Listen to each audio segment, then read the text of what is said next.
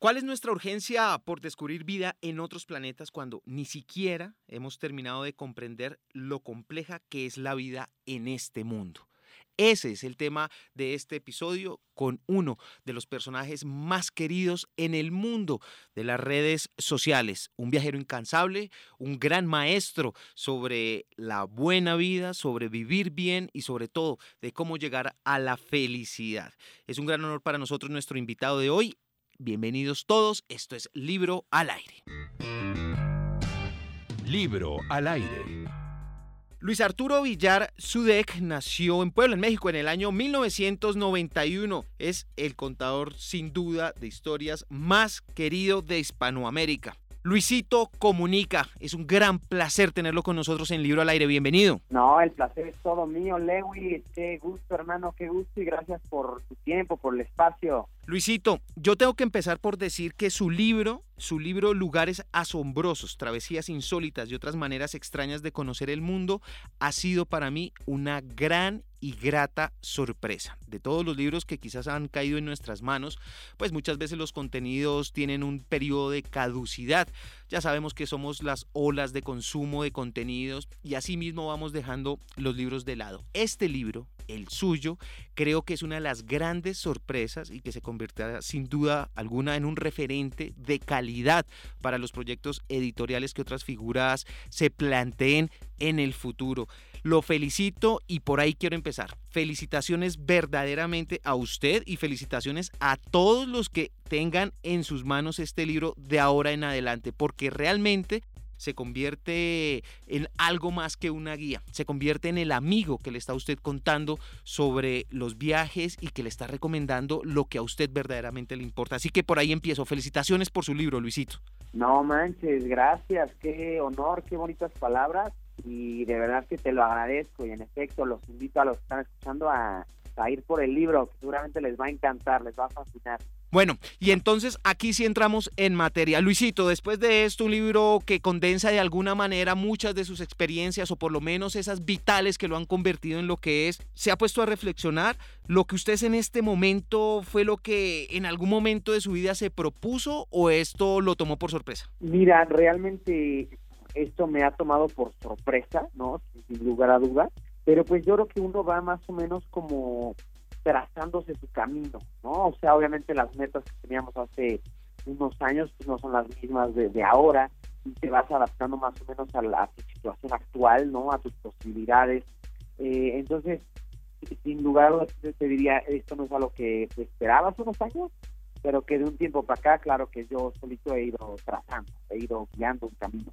Antes de este reconocimiento del que ahora goza, del que ahora disfruta, ¿qué tanto viajaba Luis Arturo Villar Sudek viajaba tanto como Luisito Comunica?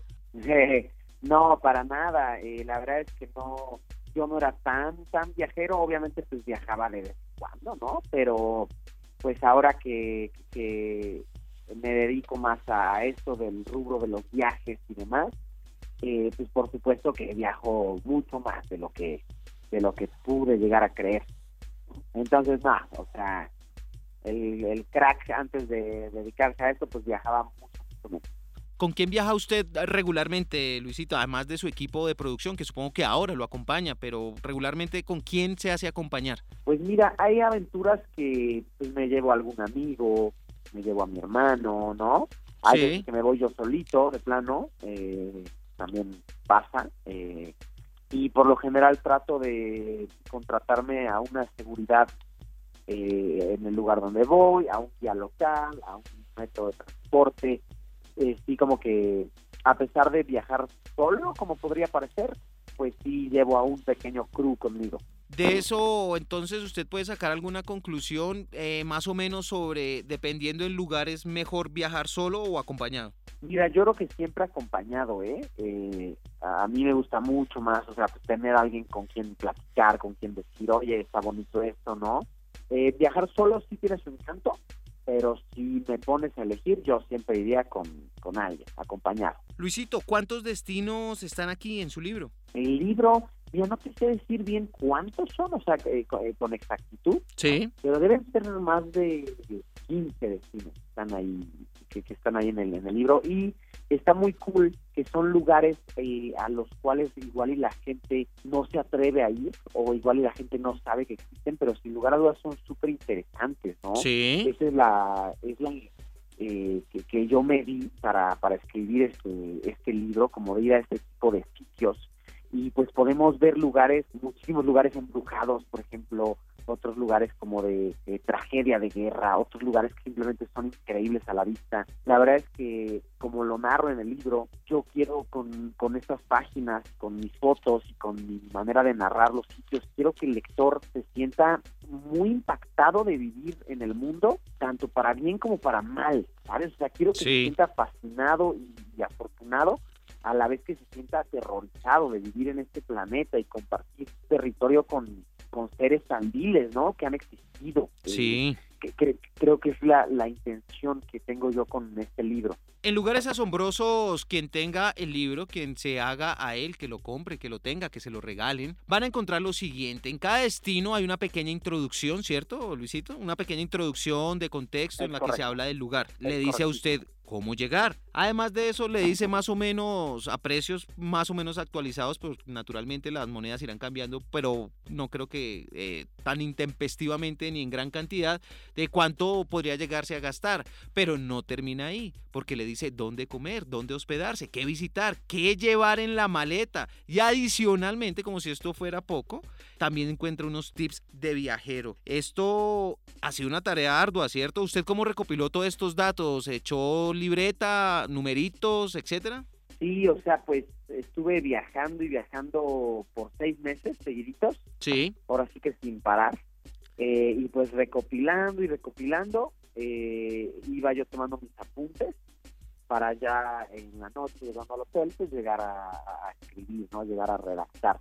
Y pues realmente es como, o sea, sí tiene esta parte de guía, claro que sí, pero también me gusta pensar que es un libro que da mucha pauta a la reflexión, O sea, que el lector realmente puede ir reflexionando junto con junto conmigo, ¿no? Sí. Sobre lo que estamos viendo, sobre cómo lo estamos percibiendo. Eh, creo que eso también es algo muy valioso del libro. Es que usted transmite también como la, sorpresa de ir conociendo el lugar, las expectativas que tiene, ¿no? Exactamente, también eso, como ir, narrando la, experiencia como, como va sucediendo. La verdad es que sí me, ha encantado este, este proyecto. De esos destinos que usted ha publicado, que están en su libro, quiero que me haga un favor personal, deme dos recomendaciones específicas y pues de ahí de paso de pronto le sirvan a alguien más. Dos recomendaciones específicas sobre destinos. La primera, deme un destino para enviar a alguien a quien amo mucho. Enviarlo, no ir yo, enviarlo. Para enviarlo, para mandarlo. Sí. Mira, eh, yo diría, hay uno, uno de los destinos que, que están en el libro, es Yuanyang, en China, que wow, o sea, qué sitio tan de verdad impresionante, eh, es muy hermoso a la vista, ¿no? Eh, entonces yo diría que ese es un sitio muy light, ¿no? Que no, eh, o sea, que, que, no va a sorprender para mal. Sí. Que es muy bonito, o sea, se, trata de unos cultivos súper, súper mágicos que están en, en, en China, donde está la frontera con Vietnam. es una cultura muy interesante porque son chinos que no hablan el chino mandarín, ¿sabes? O sea, ellos hablan como su propio eh, su, propio idioma, su propia variante, ¿no? Sí. Pues de entrada eso es muy interesante. Es un chino de tono de piel muy diferente al que al que se suele ver en todo el país. Eh, sí, sí. Y es un sitio al cual eh, puedes, como tú dices, para mandar a alguien, ahí puedes irte solito, te presta muy bien para alguien a quien amo mucho. Para reflexionar por tu cuenta, ¿no? Sí. Es excelente para tomar fotos y súper seguro. Perfecto, listo. Chuleado entonces el destino para el que amo. Pero ahora entonces hágame el favor y de su guía, de sus viajes, recomiéndeme un sitio para enviar a alguien con quien es que realmente no me la llevo bien. Como que se quede allá, que ya se quede allá y no vuelva por acá jamás. Pues mira, eh, en ese caso, eh, yo diría uno de los destinos que están ahí eh, en el libro y que, wow, realmente las imágenes que capté ahí son fuertes. Sí. Es la, la prisión de El Coyotepe en Nicaragua. Sí. Wow, o sea, es un sitio fuerte, tiene muchísimas eh, cabinas de, de, tortura, y las cosas que ahí llegaron a suceder de verdad que son sí. wow las piensas y dices qué locura que esto que esto pase en mi mismo planeta no sí entonces sí ese sería un sitio bastante no ese era yo escuchándolo usted hablar, viendo su libro, viendo sus posts, siguiéndolo en sus cuentas, trato de llegar a una reflexión y es si usted ya pasó de ser un turista a ser ciudadano del mundo.